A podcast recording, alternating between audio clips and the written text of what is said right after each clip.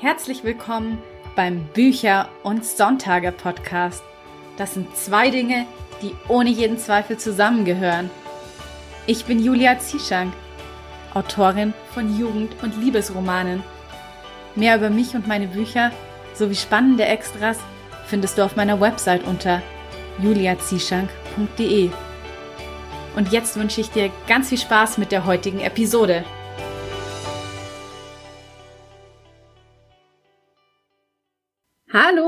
Und schön, dass du wieder eingeschaltet hast zu einer brandneuen Episode von Bücher und Sonntage und ich melde mich auch gleich mit einer Knaller-Episode aus der Sommerpause zurück. Also ich würde mal sagen, damit fängt der Bücher und Sonntage Herbst doch gut an, oder? Denn ja, du hast im Titel schon richtig gelesen. Bestseller-Autorin Cornelia Funke ist heute bei mir im Podcast zu Gast und es war einfach ein unglaublich schönes und inspirierendes Gespräch mit ihr und zu Cornelias Buch Tintenherz habe ich ja auch eine ganz besondere Verbindung, von der ich dann auch im Interview mit ihr erzähle. Cornelia Funke kennst du mit Sicherheit, denn sie ist mit über 26 Millionen verkaufter Bücher Deutschlands erfolgreichste Kinderbuchautorin, wobei ihr das nicht ganz gerecht wird, denn eigentlich ist sie Geschichtenerzählerin. Das sagt Cornelia auch über sich selbst. Sie erzählt einfach Geschichten für groß und klein.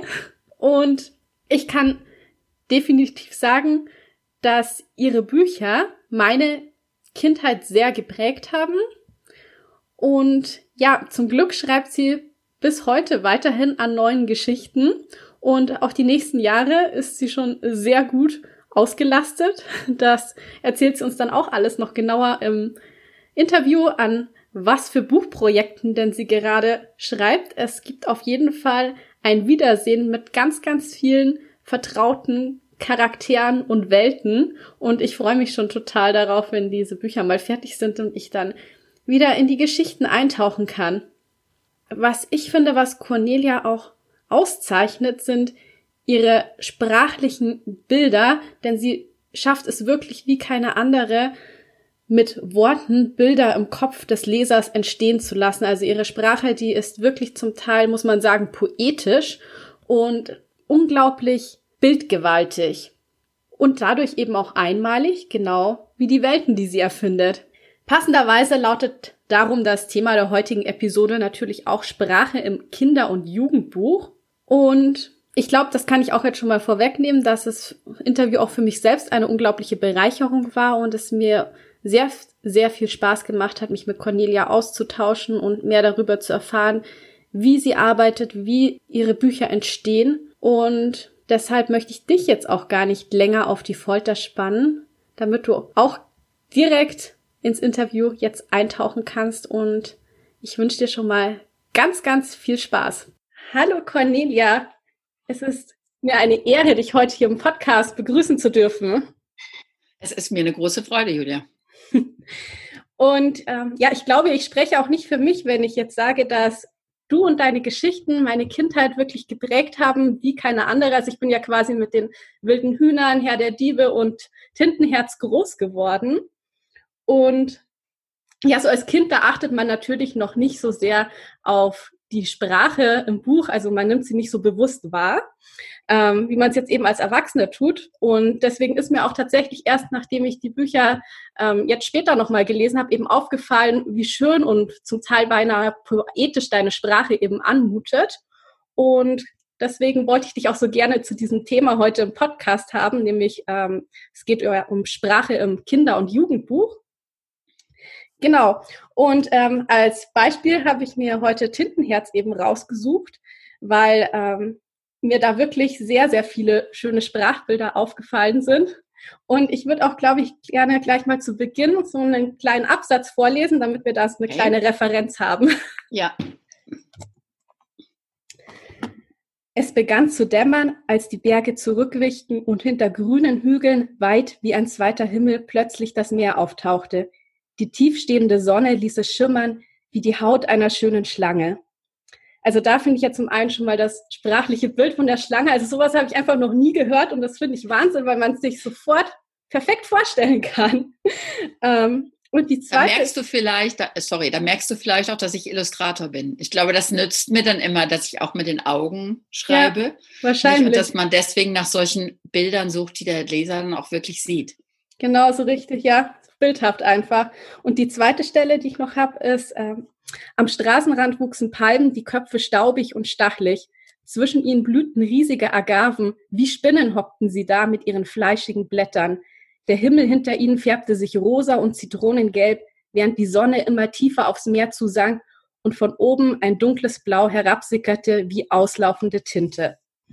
Also ich glaube, das sind zwei gute Referenzen für die Art, wie du schreibst. Und jetzt auch gleich die erste Frage an dich. Ähm, wie wichtig denkst du denn ist eine schöne Sprache im Kinderbuch?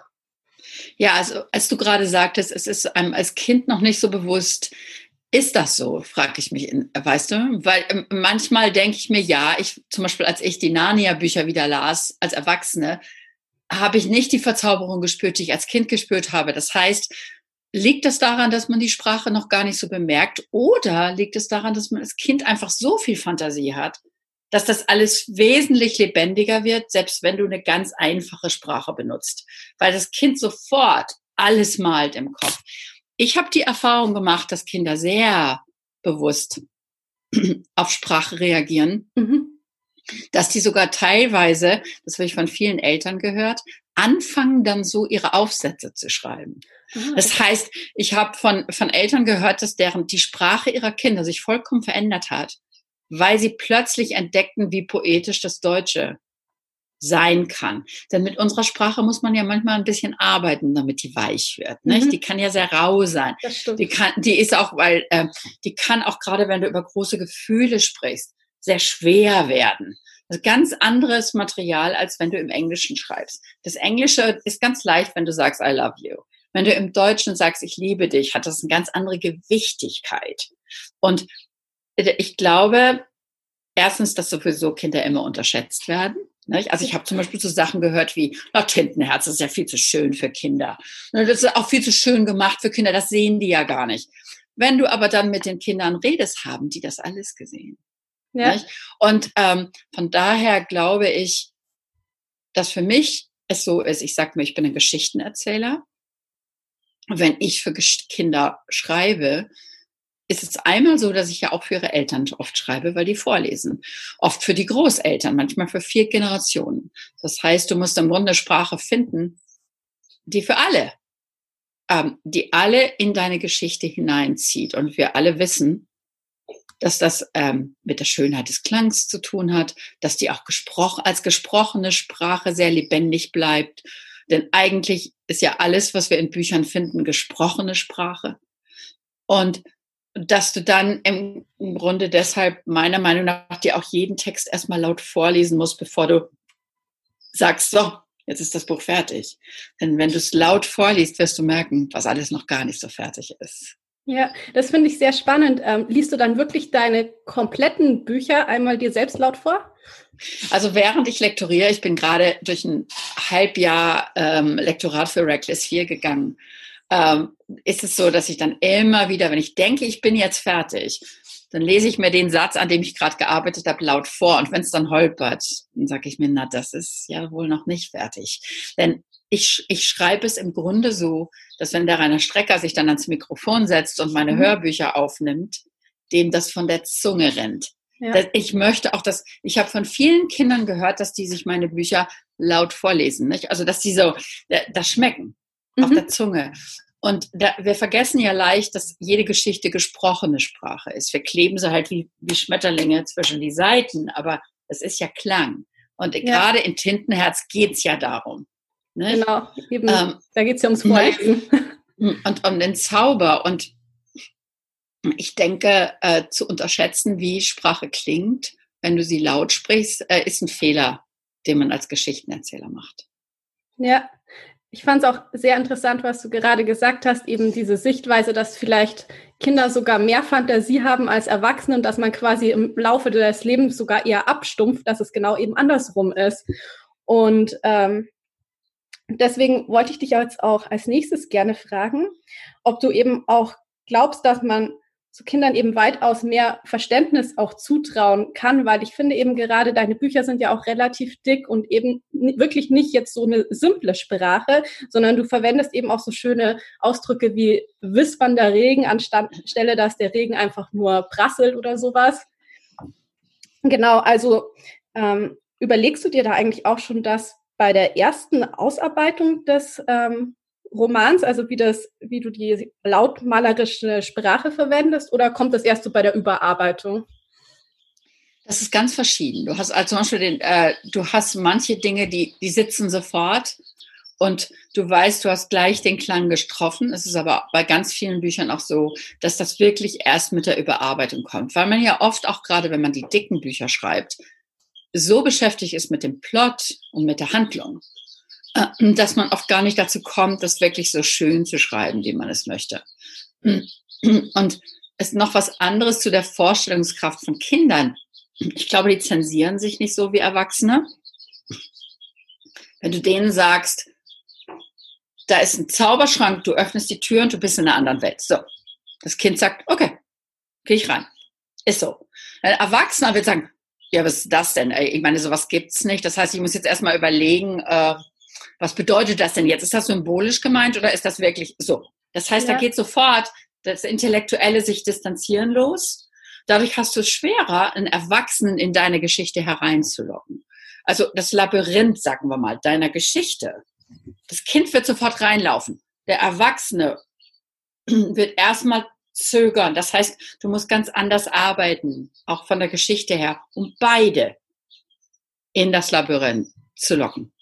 Und das ist immer interessant. Es ist dieses Zensieren, dass man sich bestimmte Dinge nicht mehr vorstellen kann, weil man erwachsen ist. Man darf nicht mehr spielen, man darf nicht mehr sagen, oh, es könnte vor, ich könnte mir vorstellen, dass ich ein Hund bin oder ich könnte mir vorstellen, dass mir Federn wachsen. Ein ja. Kind hat damit überhaupt keine Probleme. Ja, genau. Als Erwachsener hinterfragt man das einfach alles sofort. Das, ja, und das ist ja auch manchmal gut. Aber wenn du, um in eine Geschichte hereinzukommen, ist das andere natürlich wesentlich spielerischer und leichter. Ähm, und ähm, deswegen ist es auch immer so abenteuerlich, Kindern vorzulesen. Und selbst mir passiert es immer noch manchmal, dass ich sie unterschätze. Also ich, nach jeder Lesung, die ich mache, du kannst sicher sein, kommt, die, kommt ein Erwachsener zu mir und sagt, ja, die Kinder haben ja so kluge Fragen gestellt. Und jedes Mal sage ich, ja, das tun die immer. Und die fragen auch meist sehr viel bessere Fragen. Ich hatte einmal nur als kleines Beispiel, ich hatte eine Veranstaltung hier beim Getty Museum, mhm. wo ich eine Geschichte gelesen habe über einen Geist, den Geist von äh, Ludwig XIV. und von D'Artagnan, seinem Musketier. Mhm. Das war eine Erwachsenen- und Kinderveranstaltung. Und ein Junge, ich glaube, der war so zehn, stand auf und sagte, Cornelia, die sind jetzt beide tot. Warum dient der Musketier dem König immer noch? Das sind für mich Fragen, die Kinder stellen. Ja. Das heißt, er geht in die Geschichte rein. Er guckt sich den Zusammenhang an und er sagt, warum? Und er fragt viel grundlegender, viel tiefer oft, als Erwachsene das tun. Erwachsene fragen dich oft Fragen, die sie klug klingen lassen.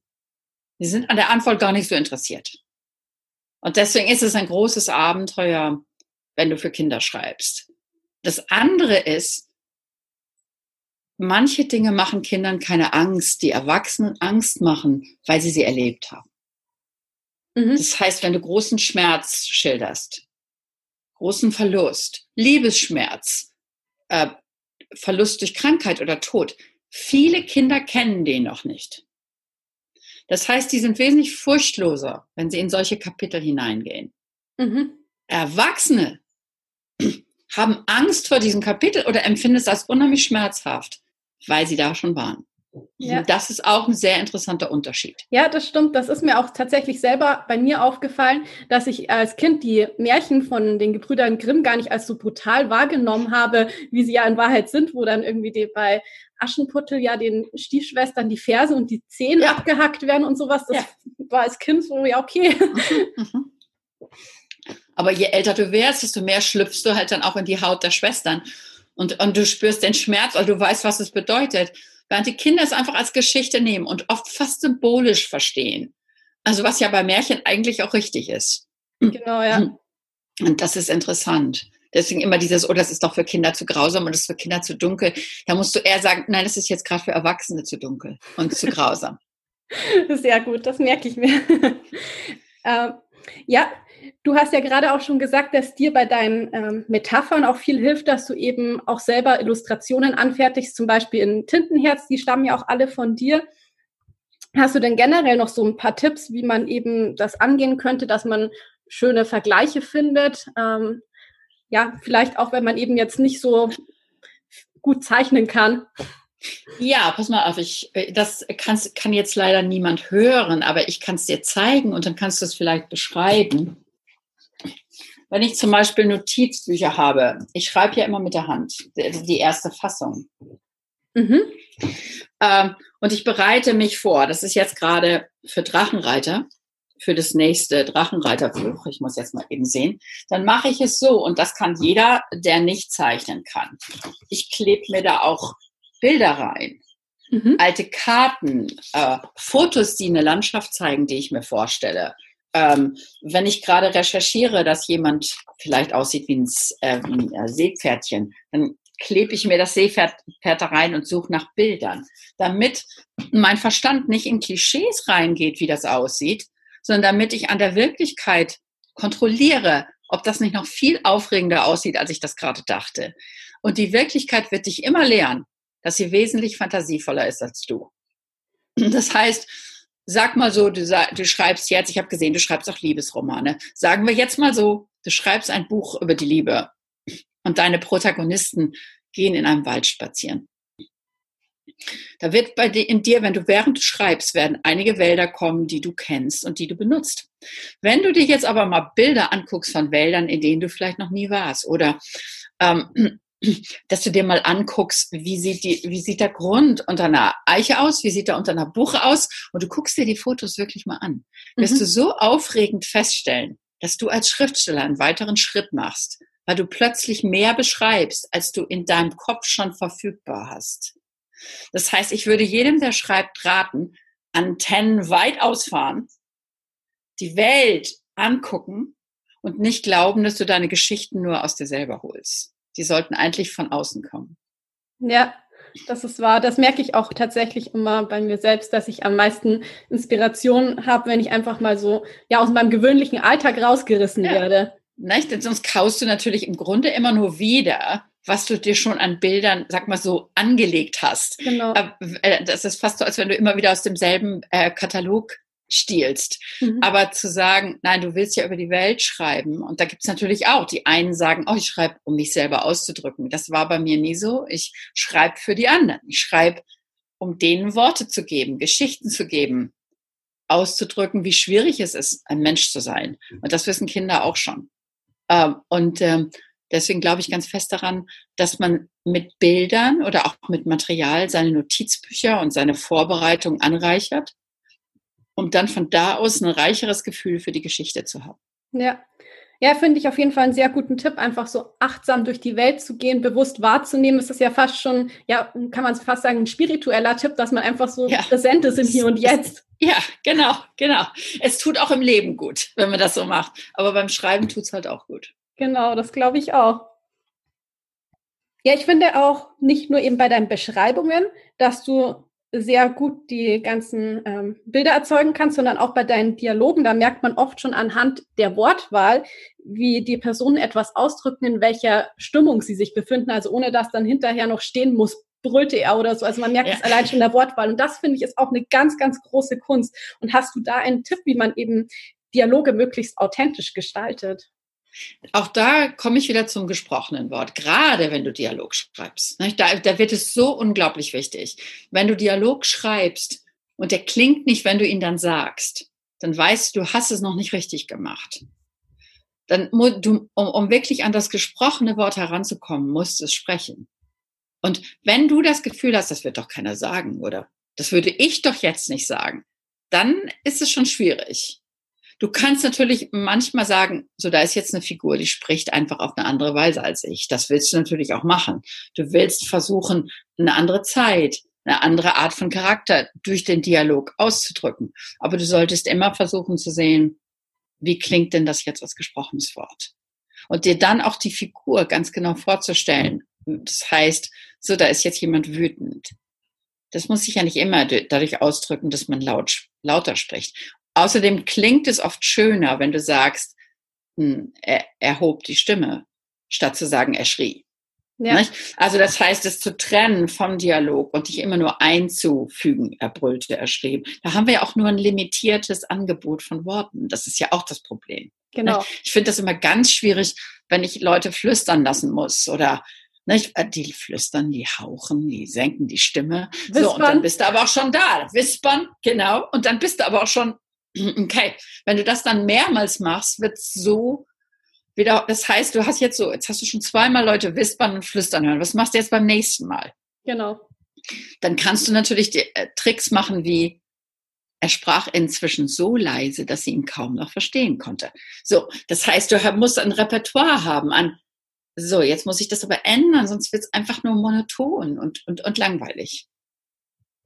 Ja, das ist wahr. Und ich glaube, sowas ist auch einfach, hm, man braucht da ein bisschen Routine. Also das kommt ja auch mit der Zeit. Ich sage immer, das Schreiben ist, ist, ein Handwerk und je ja. öfter man es macht, desto besser wird man. Absolut, das ist ganz, ganz wahr. Hast du denn auch noch ähm, vielleicht so einen ja ganz allgemeinen Ratschlag oder irgendetwas, was du gerne allen Kinder- und Jugendbuchautoren mitgeben möchtest? Ja, also der erste Ratschlag, das sage ich immer bei Lesungen, jetzt denkt ihr, oh Gott, die ist so alt, deswegen sagt sie das. Schreib bloß nicht die erste Fassung mit dem Computer. Das ist so, habe ich jahrelang selber gemacht. Und eines Tages saß ich in Madagaskar unter den Bäumen und über mir turnten Lemuren durch die Wälder, durch die Wälder. Meine Kinder hatten da unbedingt hingewollt und das war auch wunderbar. Und ich saß da und dachte, das ist jetzt lächerlich, einen Computer aufzumachen. Ich meine, wie schrecklich ist das denn? Außerdem wirst du überhaupt keinen Stecker irgendwann haben. Also nimm dir ein Notizbuch für diese Reise mit. Also hatte ich mir eins dieser großen, also so großen Notizbücher mitgenommen. Mhm. Und ähm, als ich ähm, das aufmachte, habe ich das sofort gemerkt, was für ein anderes Gefühl das ist. Wenn du ein Notizbuch aufmachst, das ist kein Strom, den du brauchst. Du hast kein, du hast, du nimmst eine Hand, du nimmst mit der Hand deinen Stift. Das heißt, wenn du dann schreibst, sieht es nicht perfekt aus. Es sieht auch nicht so aus, als ob das schon druckreif ist. Der Computer macht dir das vor. Du fängst an zu schreiben und der Computer tut so, als wäre das jetzt schon druckreif, weil es sieht ja mhm. so aus. Und dadurch bist du selber ganz leicht in dem Irrtum befangen. Das ist ja eigentlich schon ganz gut. das habe ich jetzt ja eigentlich schon relativ äh, wunderbar und da kann ich auch nicht mehr so viel dran ändern. Das sieht ja schon so gut aus. Wenn du mit der Hand schreibst, wirst du keine Illusion haben, dass du das noch am Erfinden bist, dass du gerade erst die Gedanken findest, gerade erst die Ideen findest. Und mhm. dann mache ich es so, ich schreibe das erste Kapitel mit der Hand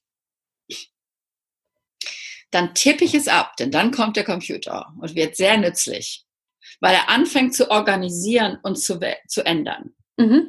Aber du hast den ersten Impuls gehabt, dass der spielerisch war, dass du einfach mit deinen Gedanken gespielt hast. Und ich schreibe immer auf der rechten Seite und lass die linke frei, damit ich durchstreichen kann, Fotos dazu kleben. Ja. Ähm, äh, ich mache mir oft da bunte Post-its rein und schreibe daran musst du arbeiten oder das Bild ist noch nicht gut oder guck dir die Landschaft mal genauer an. Also mir selber im Grunde Notes geben. Mhm. Und was das andere Wunderschöne daran ist, wenn du das anfängst, ist, du wirst irgendwann von jeder Geschichte, an der du schon mal gearbeitet hast, diese Notizbücher haben. Und du erschaffst dir damit fast so was wie einen magischen Schatz. Ja, ne? das kann ich weil, gut vorstellen. sonst ist es nur eine Computerdatei, ja, die hast du dann irgendwann gelöscht, weil du die endgültige Fassung hast. Und es ist fast, als wäre all deine Arbeit verschwunden, ja. die du in das Buch gesteckt hast. All deine Recherche. Ich klebe inzwischen jeden Schnitzel rein. Ich, also ich, ich klebe alles in die Notizbücher rein. Egal was, was kommt, ich versuche jetzt gerade, ob ich dir irgendwie ein Beispiel zeigen kann. Ja, ich meine, das sind halt die Seiten. Oh ja, okay, jetzt müssen wir mal lernen, ja. wie ein, See, See, wie ein Seepferdchen aussieht. Mhm. Aber es gibt auch Seiten, die sehen dann aus wie das hier. Mhm. Das sind dann die ganzen Notizen für ein Kapitel, wo du siehst, ich habe auch wieder Sachen ausgedruckt, weil ja. ich dachte, die sind schon fertig, aber jetzt arbeite ich an denen immer noch. Und wenn ich später, habe ich meistens so für die Entwicklung eines Buches fünf oder sechs von diesen Notizbüchern, Glaub mir, ich wünschte, ich hätte die von allen meinen Büchern. Ich habe das bei Tintenherz noch nicht gemacht. Ich habe das erst angefangen bei Drachenreiter, Reckless, nachher bei den weiteren Büchern. Das heißt, ich habe inzwischen etwa 90 und das sind wirkliche Schatztruhen. Das ja. heißt, das wäre eigentlich mein wichtigster Rat für, für Schriftsteller oder für junge Geschichtenerzähler. Tut euch einfach selbst den Gefallen, dass ihr seht, wie ihr arbeitet. Und das ist nur die erste Fassung. Das ist jetzt nicht so, oh, jetzt muss ich das ganze Buch immer mit der Hand schreiben. Nein, das mache ich nicht. Ich schreibe nur die allererste Fassung des Kapitels. Mhm. Und ihr werdet erstaunt sein, also bei mir war es jedenfalls so, ich war erstaunt, wie gut die Qualität dann ist. Weil, weil man dies Verspielte hat. Mhm. Und weil man sich gleichzeitig so denkt, man fängt gerade erst mit einer Geschichte an, man tastet sich da jetzt so rein. Äh, und ähm, ja, das kann ich nur empfehlen. Ja, äh, finde ich tatsächlich wunderschön, dass du das machst, weil ich mir wirklich vorstellen kann, dass das wie so eine Schatzkiste ist, weil die digitale Welt, die kann man ja einfach nicht anfassen und betreten. Nein. Und ähm, deswegen, also ich zum Beispiel mache das immer so, ich mache Fotoalben, weil ich es eben auch viel schöner finde, ah, ja. die, die, Fotos dann so anzuschauen und durchblättern zu können. Dann kann ich noch Eintrittskarte oder irgendwas mit dazu reinkleben. Und äh, das ist für mich auch ein ganz anderes Feeling, als einfach nur am Laptop anzuschauen. Ja, und stell dir vor, du würdest ein Fotoalbum für dein Buch machen. Ne? Das heißt, du musst im Grunde dir sagen, das ist die Hauptfigur. Ja. So sieht die aus. Das ist der Wald, durch den die gehen. Das ist das Haus, in dem die wohnen. Es gibt einen türkischen Schriftsteller, Omar Pamuk, der hat sogar zu seinem Buch ein eigenes Museum in Istanbul, wo man die Dinge angucken kann, die seine Helden alle benutzen und besitzen. Mhm. Das heißt, äh, zu sagen, oh, das ist der Stift von ihr oder das, äh, das ist der Handschuh, den sie am liebsten trägt oder das, das gibt dir so ein Gefühl für die Berührbarkeit deiner Figuren, dass deine Leser das dann halt auch spüren. Ja, kann ne? ich mir gut vorstellen. Ich muss dich jetzt tatsächlich noch dazu fragen, weil mein Problem, glaube ich, wäre, wenn ich wirklich das mit der Hand schreibe, dass meine Gedanken immer schneller wären, als ich selber schreiben kann und mich das dann irgendwie ein bisschen wahnsinnig macht, wenn ich dann quasi nicht hinterherkomme. Wie ist dann das bei dir? Ja, also erstens wirst du anfangen, schneller zu schreiben. Ne? Mhm. Also du wirst schnell merken und du wirst auch merken, dass es deinen Gedanken sogar gut tut, wenn du sie ein bisschen dann an den Zügel nimmst und Worte für sie findest. Ne? Dir wird es nicht verloren gehen. Wenn du jetzt zum Beispiel weißt, oh, das passiert dann und das passiert dann und du bist jetzt im Rausch des Schreibens, ich habe es noch nie erlebt, dass die Hand nicht doch irgendwie nachkommt. Ja. Also das ist, also das ist wirklich wahr. Also und und sie formt sich dadurch auch noch ganz anders, als wenn du es jetzt einfach nur in Keyboard tippst. Ja, also werde ich mir auf jeden Fall. Aber mhm. jeder Schriftsteller hat seinen mhm. eigenen Weg. Na, du kannst auch eine Mischform machen, dass du zum Beispiel auf dem Computer schreibst, dies ausdruckst und in Notizbücher klebst und dann dazu Handanmerkungen machst oder und dann in die nächste Fassung gehst. Das zum Beispiel funktioniert auch, wenn du, wenn dir das einfach lieber ist oder wenn du das Gefühl hast, du kannst so besser schreiben. Genau, ja. Ja, muss man einfach mal ausprobieren, wie du schon sagst, und dann schauen, was ja, für sich Vielleicht an einer Kurzgeschichte. Also ich habe zum Beispiel äh, einige Kurzgeschichten im Auftrag geschrieben für, für ein Museum oder für ein Konzert oder was. Und das ist dann immer ein Notizbuch wo dann wirklich alles reingeht, was ich für diese Geschichte gemacht habe. Und daran kann man das eigentlich ganz gut ausprobieren. Zwar wollte ich noch gerne wissen, was eigentlich für dich so den Zauber an Kinderbüchern ausmacht? Also an, an, Büchern, nicht die, die ich selber schreibe, sondern einfach von, kind, von Büchern, die für Kinder geschrieben werden. Ähm, ja. Kannst du ganz offen beantworten, wie du magst, ja? Also es gibt einmal ein schönes Zitat von der amerikanischen äh, Kinderbuch- und Jugendbuchautorin Catherine Patterson, die mal gesagt hat, ähm, Kinderbuchautoren glauben immer an das Prinzip Hoffnung. Das heißt, äh, ich glaube, das liebe ich an Kinderbüchern. Mhm. Es ist immer sehr oft sehr viel Licht in denen ist und sehr viel Glaube an die Menschen, obwohl wir alle viel Grund haben, nicht mehr an die zu glauben, äh, ähm, an den Sinn des Lebens, an, an, an die, das Abenteuer des Lebens ähm, und dass Kinderbuchautoren oft ganz einfach Geschichtenerzähler sind, ja. die einfach auch an dieses ursprüngliche Erzählen glauben, dass man umgeben von Menschen da sitzt und aus der Welt eine Geschichte spinnt das ist einfach eine andere Art von Erzählen, als zu sagen, oh gut, ich schreibe jetzt einen Roman und reflektiere auch über was immer in mir vorgeht. Das ist, es gibt oft viele Geschichten für Erwachsene, die manchmal sehr narzisstisch sind mhm. oder die die Welt wirklich gar nicht so angucken, wie sie ist. Es gibt natürlich auch unglaubliche Romane für Erwachsene, wo es dann einfach auch ist, dass es um Themen geht, die Kinder langweilen würden. Ne? Ja. Also selbst ich schreibe Bücher, äh, wenn ich Reckless schreibe, dann sage ich jedem, der mich fragt, hm, bevor du 16 bist, geh mal nicht durch den Spiegel. Ne? Das ist, ist einfach anders. Ja. Da geht's um, da geht's, da geht's um Liebe, da geht's um Verrat, da geht's um, äh, äh, um Probleme, die, die, die dich eigentlich vielleicht mit zehn noch nicht so interessieren. Äh, und ich glaube, da geht's oft drum. Wo, was erzählt die Geschichte? Während ich jetzt gerade Drachenreiter schreibe, was für wesentlich Jüngere schon ist, und ich liebe es, da wieder reinzugehen, weil es eine spielerische Leichtigkeit sofort hat. Ja. Ich muss bestimmte Dinge, ich muss mir nicht überlegen, ob ähm, meine beiden erwachsenen Protagonisten, Barnabas und Vita, ähm, ähm, Gott, jetzt bin ich gerade im Englischen, ich schreibe das auf Englisch, deswegen muss ich mir jetzt überlegen, wie sie auf Deutsch heißen. Wiesengrund, wie, wie Adorno, Wiesengrund. Barnabas und Vita Wiesengrund, ob die Eheprobleme haben. Das mhm. muss, da muss ich nicht drüber nachdenken. Darüber geht es bei dieser Geschichte nicht. Es geht darum, wie die fabelhafte Wesen retten. Und was für gute Eltern sie sind. Und ja. das ist in der Geschichte. Ähm, und ich glaube, das Interessante ist, egal für welche Altersgruppe du jetzt schreibst, musst du das vielleicht auch berücksichtigen, dass du sagst, was guckt das Kind in der Welt jetzt gerade an? Ich habe aber auch gerade ein Bilderbuch für Kinder beendet, das heißt Hinter den Sternen. Und das geht um den Tod. Mhm. Und ich habe das ursprünglich über für ein Kinderhospiz geschrieben. Das heißt, die Kinder und die Eltern wissen sehr genau, womit sie zu tun haben. Und da hätte ich es zum Beispiel als Betrug an den Kindern empfunden, nicht über das zu sprechen, was ihr Leben definiert. Ja. Dass sie sterben werden.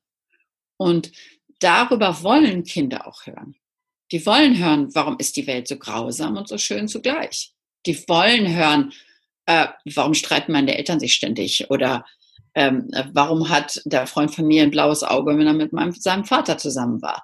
Diese Dinge darf man ja nicht verschweigen. Und ich weiß, als ich die wilden Hühner geschrieben habe, wurde mir mal vorgeworfen, man kann doch solche leichten Bücher nicht schreiben mit so finsteren Dingen wie der Misshandlung von Willi drin. Mhm. Und ich finde, gerade das muss man, weil die Welt so ist. Ja. Wir haben die, wir, wir lachen und wir weinen. Wir, wir haben, das Leben zieht so seinen alltäglichen Fluss und gleichzeitig passieren dann zwischendurch dramatische und furchtbare Dinge. Ja, genau, das ist und, einfach ehrlich. Äh, genau. Und die Kinder fühlen sich nicht betrogen oder in der, in, in der Wunschwelt entlockt, weil eigentlich wollen sie das nämlich meistens auch gar nicht.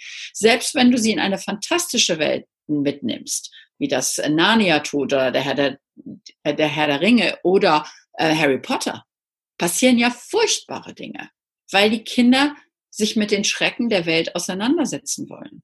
Und äh, der Glaube, dass sie das nicht wollen, ist einfach nicht wahr. Denn ich glaube, uns allen macht das Monster im Schrank mehr Angst, wenn wir es darin klopfen hören, als wenn wir das, den Schrank mal aufmachen und es uns angucken. Ja, das und, stimmt. Meistens nicht? ist ja die also, Ungewissheit sogar schlimmer, als wenn man ja. dann was Konkretes vor Augen hat. Ja. ja, deswegen ist für mich ist oft nicht so der Unterschied zwischen Büchern, die ich für Ältere schreibe, wie jetzt gerade eben Reckless, mhm. äh, zu sagen, oh, ähm, da, da lasse ich jetzt weniger Grausames und ein bisschen mehr Sex drin vorkommen, sondern da ist es so, nein, da lasse ich Themen vorkommen, die dich interessieren, wenn du 21 bist äh, und nicht, wenn du 12 bist. Und wir alle wissen, das ist ein Unterschied. Und, und, und auch die, die Ausführlichkeit, zum Beispiel gerade von Liebesbeziehungen. Ja, mit zwölf verliebst du dich schon, aber es hat eine andere Bedeutung in deinem Leben, als wenn du 21 bist. Ja, definitiv. Deswegen, Ne? Deswegen geht es in, in Reckless fast um nichts anderes, ne? weil, weil die Helden halt 24 und 26 sind. Aber das ist dann was, was ich den Kindern sagen kann. Ich kenne trotzdem welche, die lesen Reckless wie besessen, aber das ist dann ihre Entscheidung. Ich, gleichzeitig ist die Kerngruppe zum Beispiel da von den Lesern Frauen mit um die 45. Das heißt, wo du dann sagst, okay, das ja. ist einfach das Thema und da, da geht es um was anderes. Und dann suchen sich die Leser aber auch ganz natürlich deine Geschichten. Während du zum Beispiel das bei Tintenherz hast, dass sie sich da treffen. Du hast erwachsene Themen mit Staubfinger. Und, genau. nicht, und ich weiß, ich hatte mal ein Interview mit ähm, Journalisten in Wien und da war ein Kinderjournalistenteam dabei. Und äh, die erwachsenen Journalisten sagten zu mir, so, was ist denn so die, äh, die beliebteste Figur in Staub, in, in, in, in Tintenherz? Und ich sage, ja, Staubfinger. Und die sagten, ja, das kann ja nicht sein. Ich meine, lesen ja ganz viele Kinder die Bücher. Die würden ja nicht einen 45 Jahre alten Mann, der, der irgendwie Probleme mit seiner Frau hat äh, und, und außerdem auch noch lügt, ähm, als, als Lieblingsfigur haben. Habe ich mich zu den Kindern umgedreht und habe gesagt, sagt denen mal, welche euer Lieblingsfigur ist. Und sagten die nur Staubfinger, Staubfinger, Staubfinger. Und die Erwachsenen guckten also vollkommen verwirrt. Und dann sagte ich zu dem, erklär ihn mal. Und dann sagte der zwölfjährige Junge, der macht seine eigenen Regeln. Und das war alles, was erklärt werden musste. Das hätte ich nicht so gut sagen können. Ja. Das war für mich selbst überraschend. Also das kam so fantastisch. Der macht seine eigenen Regeln. Ja, das und deswegen stimmt. ist das der, deswegen genau, ist, ja. das trafft, das trafft besser als alles, was ich hätte sagen können. Ja. Und das ist für mich immer wieder der Zauber für Kinder zu schreiben. Es gibt so, es gibt auch einen anderen, äh, das ist auch von der Catherine Peterson, die immer gesagt hat, der Unterschied zwischen einem Kinder- und einem Erwachsenenbuch ist der, in dem, äh, ist der, wenn ich über Schach schreibe, dann kann ich entweder alle Regeln aufzählen, die man beim Schachspiel hat und alle Züge, die man benutzen kann. Das ist ein Erwachsenenbuch. Das Kinderbuch redet darüber, warum stehen da schwarze gegen weiße Figuren.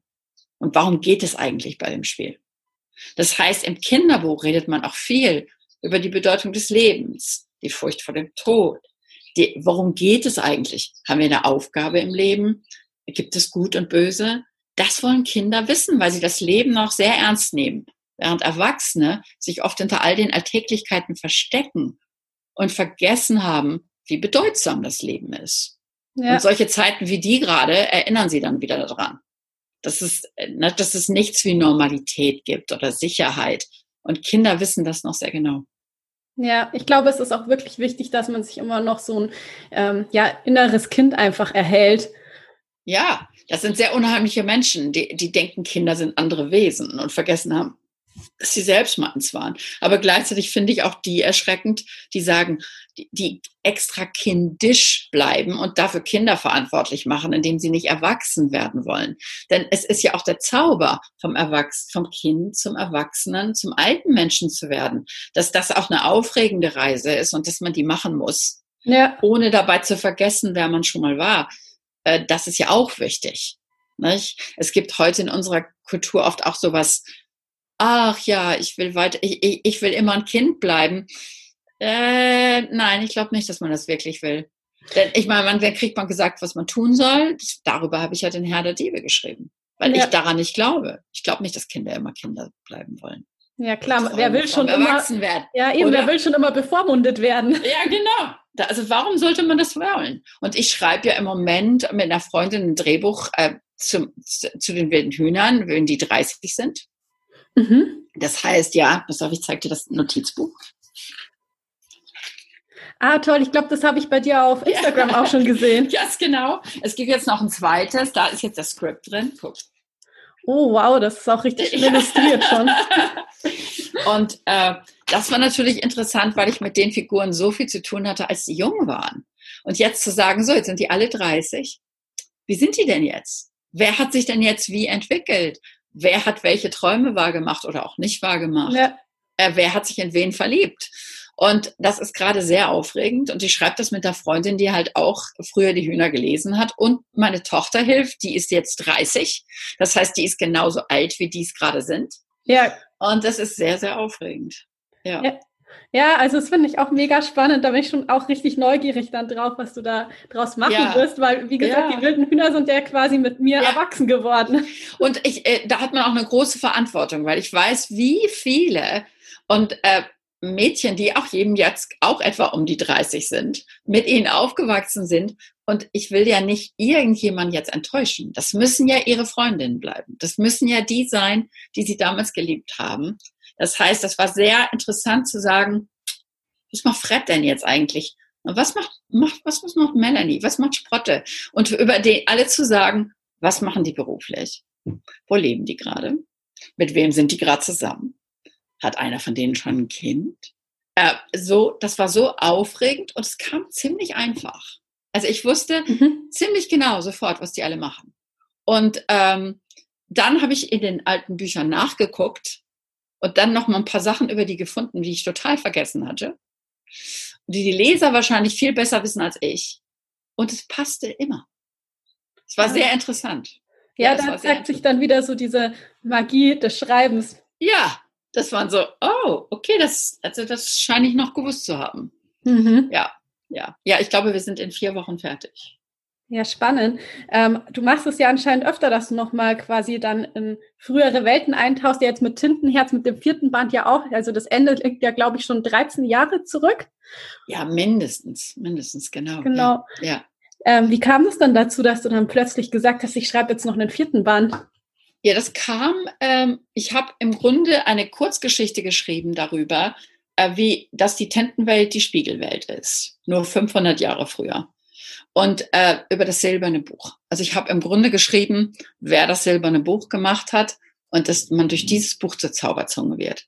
Das heißt, wenn man das jemals berührt oder da, damit in Berührung kommt, äh, dann kann man entweder Figuren aus Büchern herauslesen oder Bücher schreiben, in denen Ähnliches passiert, äh, wie Fenolio. Mhm. Und während ich das schrieb, habe ich gedacht, habe ich, hab ich noch eine weitere Kurzgeschichte geschrieben über, Ball, äh, über ähm, Orpheus wo der denn jetzt ist, weil ich wollte immer wissen, wo der ist, weil er mir ja entkommen ist. Ich wollte den ja umbringen. Ich wollte ihn umbringen im dritten Buch und der ist mir entkommen. Das, mhm. Äh, äh, also es war für mich total überraschend. Ja, weil diese halt Figuren, die ihren eigenen ja. Willen entwickeln. Ganz genau, ganz genau. Das heißt, er hat es also sehr dramatisch getan. Also habe ich gedacht, na gut, der ist entkommen, ist, finde das mal raus.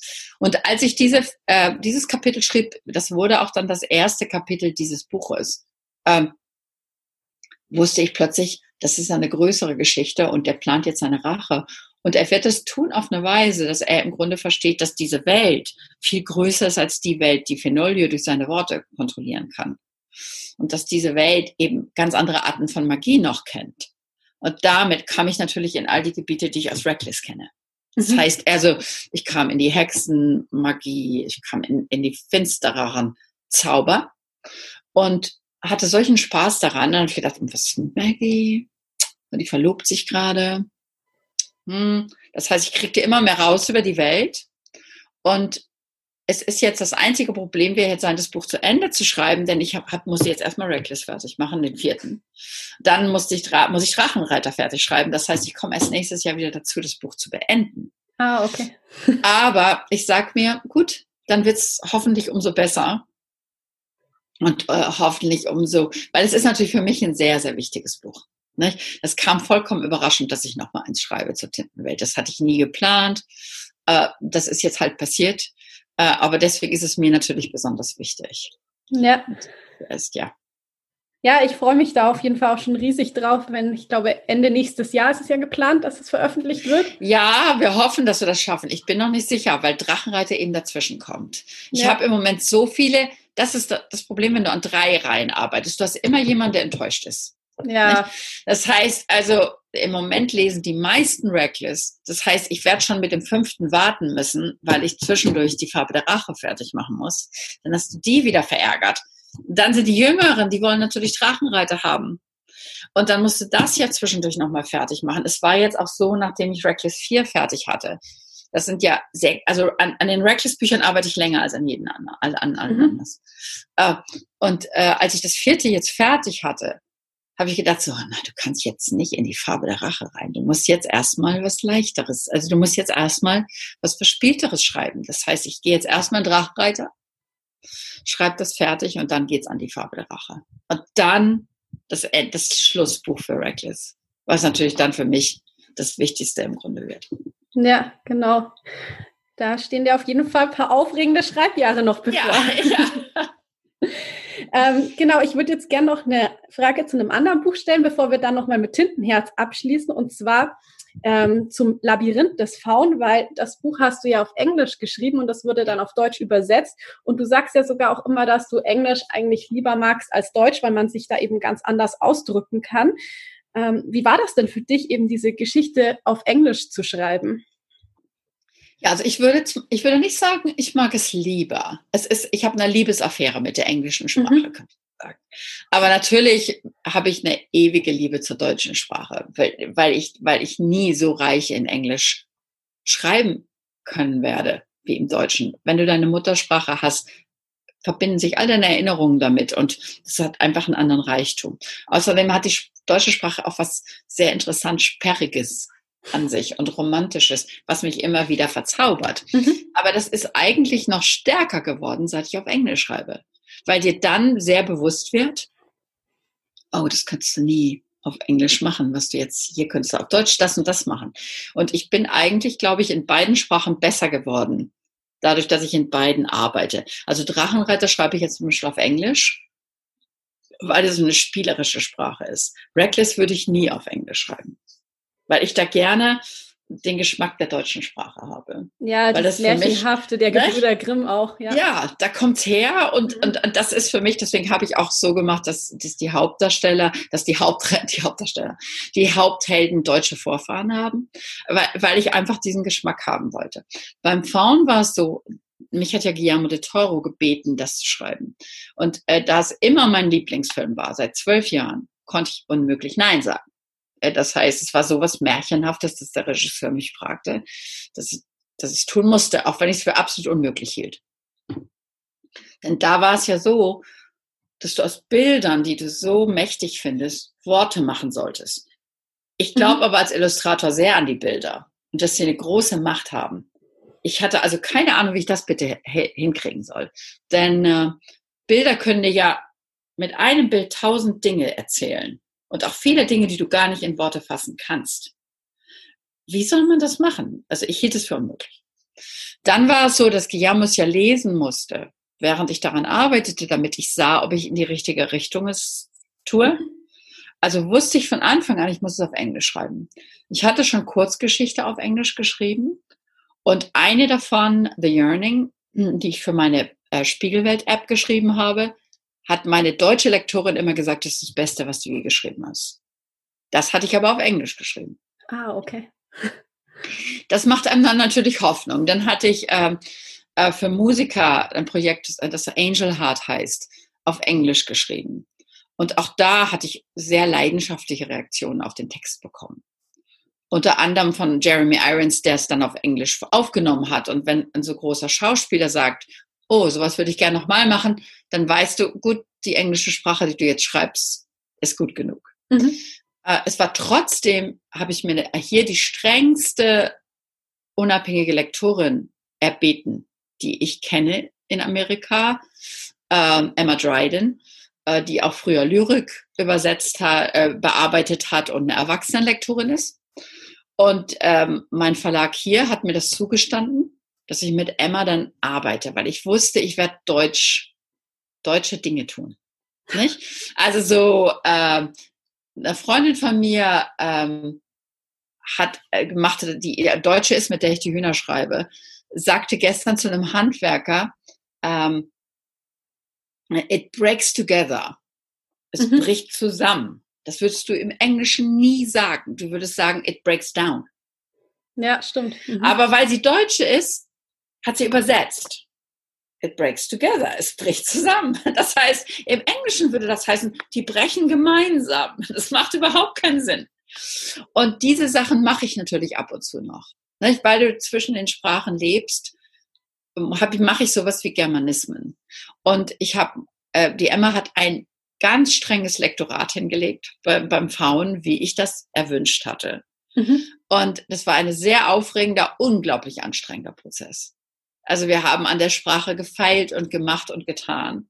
Und sie war eine ganz grimmige Weggefährtin, aber eine, die absolut nötig ist. Ich habe auch eine Deutschlektorin, die im Ahrens, die mit mir gerade dasselbe mit Reckless gemacht hat. Und da haben wir es in der deutschen Sprache gemacht und das war hart genug. Das heißt, äh, es gibt nichts Wichtigeres als dein Lektor. Wenn du eine gute Lektorin hast, das ist deine Weggefährtin. Ja. Das ist die, die dir zeigt, was du übersehen hast. Stimme ich dir zu 100 Prozent zu. Ich ja. sage auch immer, also, so Lektoren helfen dir eben aus einem guten Buch ein exzellentes Buch zu machen. Absolut. Ja, das ist einfach so. Und Autoren, die das äh, verneinen, äh, an deren Kunst glaube ich einfach nicht. Und auch nicht an deren Handwerk. Das ist, äh, und ähm, dann habe ich aber äh, äh, natürlich Sorge gehabt, das in Deutschland zu veröffentlichen, weil ich dachte, die kennen meine Sprache ja nun so gut wie soll denn das ein Übersetzer hinbekommen?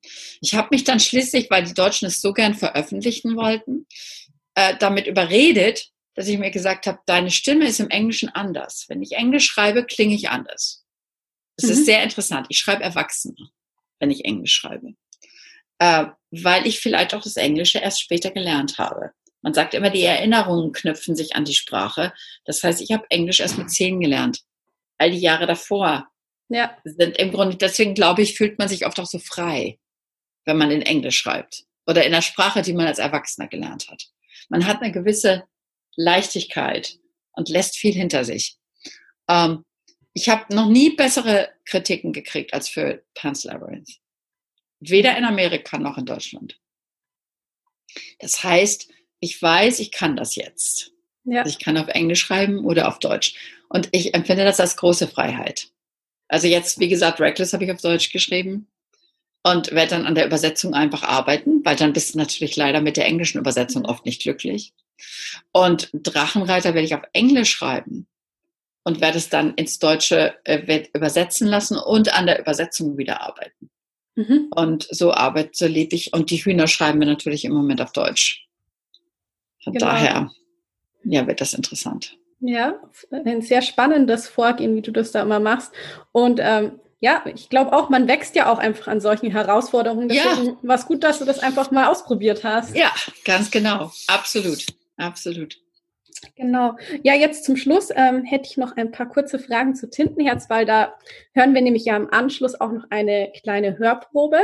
Und ähm, ja, zu Tintenherz, da habe ich mich nämlich sehr, sehr gefreut, dass ich die jetzt einsprechen konnte, die Hörprobe, weil ich habe ja da auch eine ganz ähm, nette Geschichte dazu, die habe ich dir schon erzählt, aber ich würde es jetzt gern nochmal für die Hörer auch erzählen. Natürlich. Und zwar, wie viele vielleicht aus meinem Podcast-Trailer ja auch wissen, habe ich ähm, letztes Jahr eine Ausbildung zur Hörbuchsprecherin gemacht. Und im Zuge dessen habe ich halt immer bei meinen Telefonaten mit meiner Mama ihr immer so eine Viertelstunde aus einem Buch vorgelesen. Und wir hatten immer andere Bücher. Und irgendwann war dann halt auch mal Tintenherz an der Reihe. Und an dem Buch sind wir dann aber hängen geblieben, weil meine Mama zu mir gemeint hat, das Buch ist wie für dich geschrieben. genau, und so kam es dann nämlich, dass wir ähm, ja, beziehungsweise dass ich ihr das komplette Buch am Telefon vorgelesen habe und weil es ja doch sehr dick ist, haben wir dafür auch neun Monate gebraucht, aber es war auf jeden Fall eine sehr, sehr schöne Erfahrung. Aufregend. Ich habe ich hab mal den Herr der Ringe meinem Bruder vorgelesen, drei mhm. Bände. Das heißt, ich fühle mich sehr geehrt, dass du das mit meinem Buch gemacht hast. Und sag deine, und grüß deine Mutter bitte auf diesem Weg. Das mache ich, die hört den Podcast eh an. Gut. Genau, und ähm, was mich jetzt noch bei Tintenherz total interessieren würde, wäre nämlich, was war denn so dein allererster Gedanke an die Tintenwelt? Also dieser erste Funken, der dann das ganze Feuerwerk entfacht hat. Ja, bei dem Buch ist das ganz schwer zu beantworten, äh, denn ähm, normalerweise ist das bei mir so, ich habe irgendwas gesehen, ich habe irgendwas gehört, es ist eine Idee, die sich dann sofort entfaltet. Bei Tintenherz waren das eigentlich ganz viele kleine Funken. Es war einmal der Wunsch, irgendwann darüber zu schreiben, wie jemand aus einem Buch rauskommt, weil wir alle dieses Gefühl haben, die sind so lebendig wie wirkliche Menschen. Ähm, ich wusste aber nicht wie. Ich habe immer überlegt, wenn die rauskommen, sind die wie so kleine Lilliputaner, die plötzlich irgendwo im Bücherregal stehen. Wer will denn über die lesen? Das ist ja un äh, uninteressant. Und dann kam mir irgendwann die Idee, weil ich das Vorlesen so bewundere, dass eine Stimme jemanden rauslockt. Dann war da die Figur von Staubfinger ich habe immer irgendjemand gesehen, der ja, eine wildere Figur. Nicht? Also eine Figur, die ich aber nicht genau sehen konnte. Ich wusste auch nicht genau, was der macht. Ich sah nur, das ist eher eine mittelalterliche Welt. Dann habe ich irgendwann Feuerspucker auf einem mittelalterlichen Markt gesehen und plötzlich gedacht, der ist Feuerspucker. So kam das ganz langsam zusammen. Dann die erste Szene, dass Staubfinger vor Mackies Haus steht die geht verrückterweise zurück auf eine Szene, die ich für den Herr der Diebe geschrieben habe und rausgeschnitten habe. Mhm. Das war also fast so, als ob die Szene sich schon mal eingestellt hatte. Und dann ist sie zurückgekommen und ich habe sie vollkommen verändert. Aber sie hatte im Grunde dieses, da kommt jemand in der Nacht. Und das war mit Tintenherz ganz viel so. So ist es ja auch, es ist ja auch ein Ensemblebuch. Mhm. Ich kann nicht sagen, ich habe eine Figur, die ich am meisten liebe Es gibt so viele da drin, die ich am meisten liebe. Wenn du sagst, oh, wer ist deine Lieblingsfigur in Drachenreiter, sage ich wahrscheinlich Fliegenbein. Wenn, äh, wer ist deine Lieblingsfigur im Herr der Diebe, sage ich wahrscheinlich Prosper. Ich habe fast immer eine einfache Antwort darauf. Beim Herr, bei, bei Tintenherz kann ich das nicht. Äh, da hänge ich an zu vielen. Und es kam wirklich so zusammen. Dann habe ich über eine Büchersammlerin gelesen, die Kinderbücher sammelt, aber keine Kinder in ihre Bibliothek lässt. Dann kam Eleanor. So kam eine Figur nach der anderen und es war fast so, als wenn man die, die Geschichte aus was rausschälte. Mhm. Nicht? Und, und sie, ich war ganz sicher, ich schreibe nur ein Buch. Ich hatte nie vor, mehr zu schreiben. Und er, als ich dann fertig war, merkte ich plötzlich, ich wollte gerne wissen, ob Staubfinger jemals in seine Welt zurückkommt. Und ich habe gedacht, oh nein, Cornelia, das gibt da draußen so viel dumme Trilogien und was immer. Du musst jetzt nicht auch noch eine schreiben. Und habe mir dann aber gesagt, na gut, gib mir mal zwei Wochen und guck mal, ob so eine Geschichte käme. Und Tintenblut kam so einfach und so gewaltig, dass ich wusste, dann muss ich schreiben. Dann hatte Tintenblut so ein furchtbares Ende, dass ich wusste, ich muss einen dritten schreiben oder all meine Leser werden mich erschießen. Und beim dritten, weiß ich noch, habe ich die ganze Zeit gehofft, dass es das letzte ist, weil ich das Gefühl hatte, die Geschichte soll sich jetzt erzählt haben. Und das war dann auch so. Und jetzt kommt eins fünf Jahre später. Das wird aber um ein ganz anderes Thema gehen, weil es in den ersten drei nur um die Macht des Wortes geht. Und im, im nächsten geht es um die Macht des Bildes. Ah, okay. Da bin ich auch schon richtig gespannt. Ähm, ja, jetzt mal noch Hand aufs Herz. Ist eigentlich Finolio so dein alter Ego? Ja, also ich fürchte in vieler Hinsicht, das war so praktisch, eine Figur zu haben, worüber ich gar nicht nachgedacht hatte, die schreibt. Also ich bin Gott sei Dank kein Alkoholiker, wie Vinolio das wahrscheinlich ist, mit seinem ständigen, oh, ich trinke jetzt noch mal ein, bevor ich schreibe. Ich bin auch hoffentlich nicht so gnatzig wie er, aber ja, es war wunderbar, ihn wie ein alter Ego zu haben. Es war ganz, ganz wunderbar. Und weil ich alles übers Schreiben ihm ins, in, den, ins, in den Mund legen konnte, all das, was man so erlebt beim Schreiben, konnte er sagen. Und das war was, was dann irgendwann auch ein Zauber dieses Buches wurde. Da hatte ich gar nicht so mit gerechnet. Da, dass ich plötzlich auch über das Schreiben schreiben konnte. Und ich weiß noch, als ich am Set von dem Film war und Jim Broadbent, dieser wunder, wunderbare Schauspieler dann Fenolio spielte, zu, er sagt zu den anderen Schauspielern, sagte, also meine, mein Job ist jetzt ganz einfach. Ich brauche nur Cornelia beobachten. Dann weiß ich ganz genau, wie es Fenolio geht. Weil das war natürlich so, weil ich sah alle meine Figuren plötzlich um mich. Und ähm, ja, das ist immer noch, würde ich sagen, eine meiner Lieblingsfiguren, ja. Ja, glaube ich. Ja, es ist ja sowieso auch einfach eine Geschichte, wo es um die Liebe für Bücher geht, die Liebe zum Schreiben. Ich glaube, ja. das ist halt auch einfach etwas, was uns alle Büchermenschen verbindet. Ja, und der Fenolio hat ja auch die Name von Beppe Fenolio. Es war ein ligurischer Geschichtenerzähler, der sehr jung gestorben ist. Und den einfach ein anderes Leben zu geben, weil ich seine Kurzgeschichten so bewundere, indem ich ihn zu einem alten Schriftsteller machte, das hat mir auch sehr viel Spaß gemacht. Ja, glaube ich. Ähm, ja, ich bin jetzt so ziemlich mit all meinen Fragen durch. Jetzt bleibt Gut. eigentlich nur noch die Abschlussfrage, die ich all meinen Gästen stelle. Und zwar, wie sieht denn für dich ein perfekter Sonntag aus? Oh, also ein perfekter Sonntag sieht für mich so aus, dass ich morgens meine Esel und meine Enten füttere und äh, viele Freunde zu Besuch kommen, zum Kaffee und zum Kuchen und zu langen Gesprächen, dass ich zwischendurch auch noch ein bisschen Zeit zum Schreiben habe und ähm, sich ansonsten der Tag wie eine Blüte entfaltet. Sehr schön. Magst du uns noch verraten für interessierte Hörer, wo man dich überall so im Internet oder auf Social Media dann finden kann? Also meine Schwester macht ja meine Website auf ganz, ganz fantastische Weise und mein Instagram-Account. Der einzige Social Media, die ich ganz persönlich selber mache, also wo ich immer selber bin, ist Twitter. Mhm. Ähm, weil ich einfach mehr, sonst würde ich nicht zum Schreiben kommen, schaffe. Aber Insa macht es halt so, dass wenn interessante Fragen oder Fragen, die noch nie gekommen sind, auf ähm, der Website kommen, auf Facebook oder Instagram, sie sie dann an mich weitergibt. Das heißt, ihr könnt euch eigentlich sicher sein, wenn ihr auf irgendeine Art in, in meinem Social Media seid, dass ihr auch immer direkt mit mir in Kontakt seid. Alles klar, ja. Aber bei Twitter ist es halt so, dass ich ganz persönlich arbeite, antworte. Okay. Ja, ich packe die Links wie immer alle in die Show Notes und dann danke ich dir von Herzen, dass du dir heute die Zeit genommen hast, in meinen Podcast zu kommen. Und ich sag dir, Dankeschön, dass du dir die Zeit genommen hast, Julia. Und nun folgt eine kleine Hörprobe aus Tintenherz von Cornelia Funke. Maggie hatte sich Capricorns Gesicht hundertmal ausgemalt, von dem Moment an, in dem Staubfinger ihr von ihm erzählt hatte. Auf der Fahrt zu Elinors Haus, als Mo noch neben ihr saß in dem riesigen Bett, und schließlich auf der Fahrt hierher. Hundertmal, ach was, tausendmal hatte sie versucht, es sich vorzustellen und sich dabei alle Bösewichter zu Hilfe gerufen, die ihr in ihren Büchern begegnet waren. Hug, krummnasig und hager, Long John Silver, immer mit einem falschen Lächeln auf den Lippen, Indiana Joe mit seinem Messer und dem fettigen schwarzen Haar, dem sie in so vielen bösen Träumen begegnet war. Doch Capricorn sah ganz anders aus. Maggie gab es schnell auf, die Türen zu zählen, an denen sie vorbeikam, bevor Buster endlich vor einer stehen blieb. Aber sie zählte die schwarz gekleideten Männer.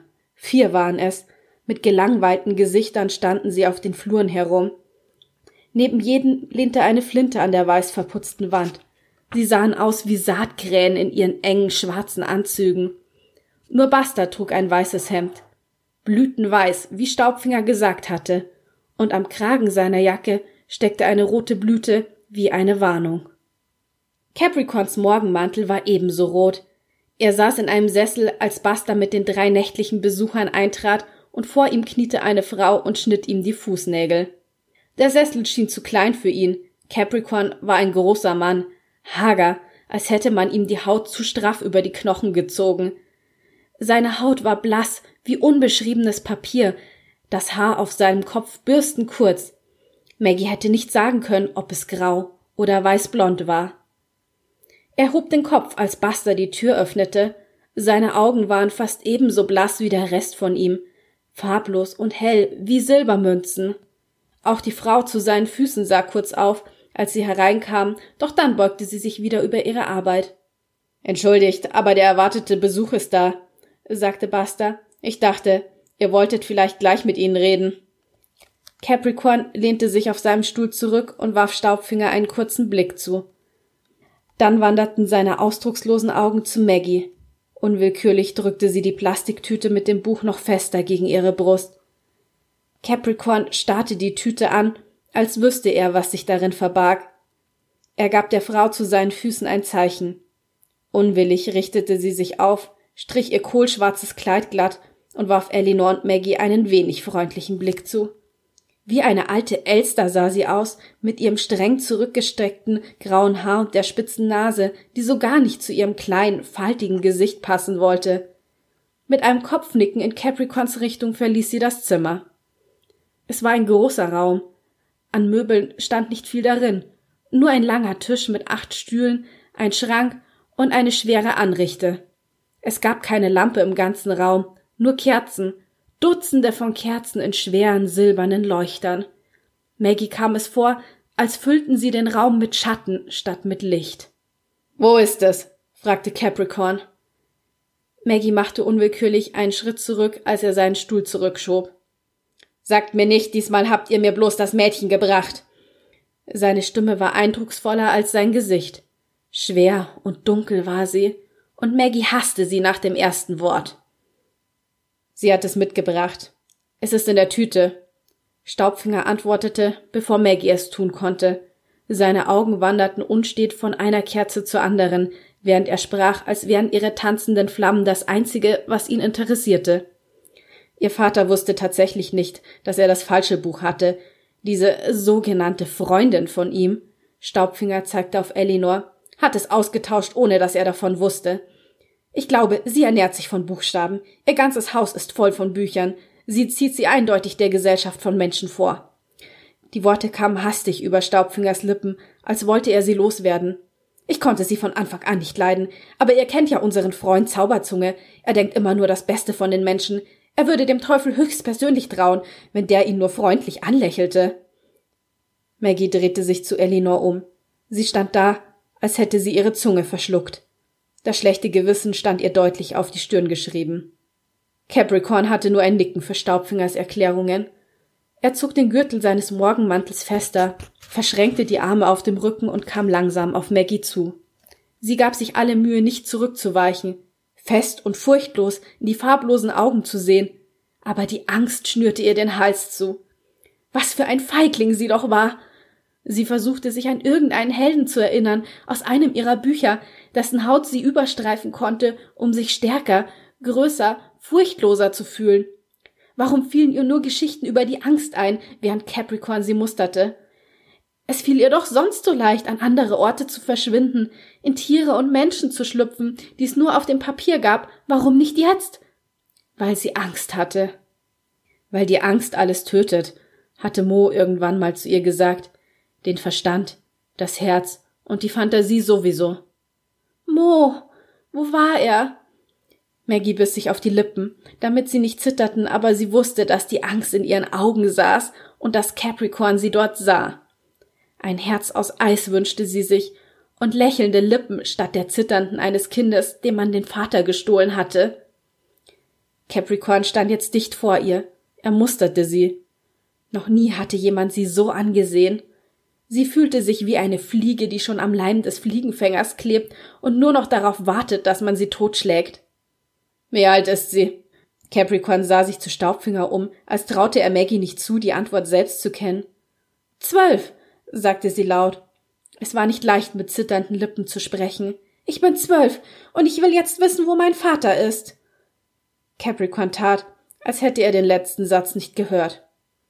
Zwölf, wiederholte er mit seiner dunklen Stimme, die sich schwer auf Maggies Ohren legte. Zwei, drei Jahre noch, und sie ist ein brauchbares, hübsches Ding. Allerdings müsste man sie etwas besser füttern. Er drückte ihren Arm mit seinen langen Fingern. Goldene Ringe trug er, gleich drei an einer Hand. Maggie versuchte sich loszureißen, aber Capricorn hielt sie fest, während er sie mit seinen blassen Augen musterte. Wie ein Fisch, einen armen, zappelnden Fisch. Lassen Sie das Mädchen los! Zum ersten Mal war Maggie froh, dass Elinors Stimme so barsch klingen konnte. Und Capricorn ließ ihren Arm tatsächlich los. Elinor trat schützend hinter sie und legte ihr die Hände auf die Schultern. Ich weiß nicht, was hier vorgeht, fuhr sie Capricorn an. Ich weiß nicht, wer Sie sind und was Sie und all diese Flintenmänner in diesem gottverlassenen Dorf treiben. Es interessiert mich auch nicht. Ich bin hier, damit dieses Mädchen seinen Vater zurückbekommt. Wir werden Ihnen das Buch, an dem Ihnen so viel liegt, überlassen, auch wenn es mir in der Seele wehtut, aber Sie werden es bekommen, sobald Maggies Vater in meinem Wagen sitzt. Und sollte er aus irgendeinem Grund noch hier bleiben wollen, so möchten wir das aus seinem Mund hören. Capricorn wandte ihr ohne ein Wort den Rücken zu. Warum hast du die Frau mitgebracht? fragte er Staubfinger. Das Mädchen und das Buch, habe ich gesagt. Was soll ich mit der Frau anfangen? Maggie sah Staubfinger an. Das Mädchen und das Buch. Die Worte echoten in ihrem Kopf immer wieder. Das Mädchen und das Buch, habe ich gesagt. Maggie versuchte Staubfinger in die Augen zu sehen, aber er wich ihrem Blick aus, als könne er sich daran verbrennen. Es tat weh, sich so dumm zu fühlen, so furchtbar, furchtbar dumm. Staubfinger hockte sich auf die Kante des Tisches und drückte eine der brennenden Kerzen aus, ganz sacht, ganz langsam, als wartete er auf den Schmerz, den kleinen Biss der Flamme. Ich habe es Basta schon erklärt. Die liebe Elinor ließ es sich nicht ausreden, mitzukommen, sagte er. Sie wollte das Mädchen nicht mit mir allein fahren lassen, und das Buch hat sie auch nur sehr widerstrebend wieder herausgerückt. Und hatte ich nicht recht? Elinors Stimme wurde so laut, dass Maggie zusammenfuhr. Hör ihn dir an, Maggie, diesen doppelzüngigen Streichholzfresser. Die Polizei hätte ich rufen sollen, als er wieder auftauchte. Er ist nur wegen des Buches zurückgekommen, nur deshalb. Und wegen mir, dachte Maggie, das Mädchen und das Buch. Staubfinger tat, als wäre er angestrengt damit beschäftigt, einen losen Faden aus dem Ärmel seines Mantels zu zupfen. Aber seine sonst so geschickten Hände zitterten. Und sie! Elinor stieß Capricorn den Zeigefinger vor die Brust. Basta machte einen Schritt vorwärts, aber Capricorn winkte ihn zurück. Ich habe wirklich schon viel erlebt, wenn es um Bücher geht. Mir selbst wurde schon so manches Buch gestohlen, und ich kann nicht behaupten, dass alle Bücher in meinen Regalen auf rechtmäßigem Weg dorthin gelangt sind. Vielleicht kennen Sie das Zitat. Alle Büchersammler sind Geier und Jäger. Aber Sie scheinen wirklich der verrückteste von allen zu sein. Es wundert mich, dass ich noch nie von Ihnen gehört habe. Wo Wo ist Ihre Sammlung? Suchend sah sie sich in dem großen Raum um. Ich sehe nicht ein einziges Buch. Capricorn schob die Hände in die Taschen seines Morgenmantels und gab Basta ein Zeichen. Bevor Maggie wusste, wie ihr geschah, hatte er ihr die Plastiktüte aus den Händen gerissen. Er öffnete sie, lugte misstrauisch hinein, als vermutete er eine Schlange oder sonst etwas Bissiges darin, und zog dann das Buch heraus. Capricorn nahm es entgegen. Maggie konnte auf seinem Gesicht nichts von der Zärtlichkeit entdecken, mit der Elinor oder Mo ein Buch betrachteten. Nein, auf Capricorns Gesicht war nichts als Abscheu zu finden. Und Erleichterung. Die beiden wissen von nichts? Capricorn klappte das Buch auf, blätterte darin und schlug es wieder zu. Es war das Richtige. Maggie sah es seinem Gesicht an. Es war genau das Buch, das er gesucht hatte. Nein, sie wissen nichts. Auch das Mädchen nicht. Staubfinger sah so angestrengt aus dem Fenster, als gäbe es dort mehr zu sehen als die pechschwarze Nacht. Ihr Vater hat ihr nichts erzählt. Warum sollte ich es also tun? Capricorn nickte. Bring die zwei nach hinten, befahl er Buster, der immer noch mit der leeren Tüte in der Hand neben ihm stand. Was soll das heißen? begann Elinor, aber da zerrte Buster sie und Maggie auch schon mit sich. Das heißt, dass ich euch zwei hübschen Vögel für die Nacht in einen unserer Käfige sperre, sagte Buster, während er ihnen die Flinte unsanft in den Rücken stieß. Wo ist mein Vater? schrie Maggie, die eigene Stimme schrillte ihr in den Ohren. Das Buch haben Sie doch jetzt. Was wollen Sie noch von ihm? Capricorn schlenderte zu der Kerze, die Staubfinger ausgedrückt hatte, strich mit dem Zeigefinger über den Docht und betrachtete den Ruß auf seiner Fingerkuppe. Was ich von deinem Vater will, sagte er, ohne sich zu Maggie umzudrehen. Ich will ihn hier behalten, was sonst? Du scheinst nicht zu wissen, über welch außerordentliches Talent er verfügt. Bisher wollte Zauberzunge es nicht in meine Dienste stellen, so sehr Buster auch versucht hat, ihn zu überreden. Aber jetzt, nachdem Staubfinger dich hergebracht hat, wird er tun, was ich von ihm verlange. Da bin ich ganz sicher. Maggie versuchte, Busters Hände wegzustoßen, als er nach ihr griff, aber er packte sie am Nacken wie ein Huhn, dem er den Hals umdrehen wollte. Als Elinor ihr zu Hilfe kommen wollte, richtete er den Flintenlauf lässig auf ihre Brust und stieß Maggie auf die Tür zu. Als sie sich noch einmal umdrehte, sah sie, dass Staubfinger immer noch an dem großen Tisch lehnte. Er blickte sie an, aber diesmal lächelte er nicht. Verzeih, schien seine Augen zu sagen, ich musste es tun, ich kann das alles erklären. Aber Maggie wollte nichts verstehen, und verzeihen wollte sie schon gar nicht. Ich hoffe, du fällst tot um, schrie sie, als Buster sie aus dem Zimmer zerrte. Ich hoffe, du verbrennst. Ich hoffe, du erstickst an deinem eigenen Feuer. Buster lachte, als er die Tür zuzog. Nun hör sich einer diese kleine Katze an, sagte er. Ich glaube, ich sollte mich vor dir in Acht nehmen. Wie es weitergeht mit Maggie, Mo und Staubfinger, erfährst du in Tintenherz von Cornelia Funke. Ich hoffe, dir hat die Hörprobe genauso gut gefallen wie mir. Und vielleicht findest du ja sogar auch, dass das hier eine meiner besten Hörproben war. Ich finde auf jeden Fall, ja, das Buch ist mir schon ein bisschen wie auf den Leib geschrieben worden und ich habe ja damit auch eben diese ähm, lange Geschichte, dass es mich über neun Monate beim Telefonieren mit meiner Mama begleitet hat. Und deswegen war es für mich heute wirklich eine ganz besondere Ehre, aus diesem wunderbaren Werk vorlesen zu dürfen, das auch immer einen ganz besonderen Platz in meinem Herzen haben wird, weil ich einfach damals so in Maggies Alter war, tatsächlich als ich Tintenherz zum ersten Mal gelesen habe. Und ja, ich bin eben mit der Tintenwelt sozusagen groß geworden. Es ist auch einfach unbeschreiblich schön, dass heute Cornelia Funke bei mir im Podcast gewesen ist. Und ich fand das Gespräch unglaublich inspirierend. Und wenn du auch der Meinung bist, dass die heutige Folge wirklich vollgepackt war mit Inspiration, dann würde ich mich sehr freuen, wenn du sie mit deinen Freunden, mit deiner Familie oder einfach auf Social Media teilst, damit noch ganz, ganz viele weitere Menschen inspiriert werden.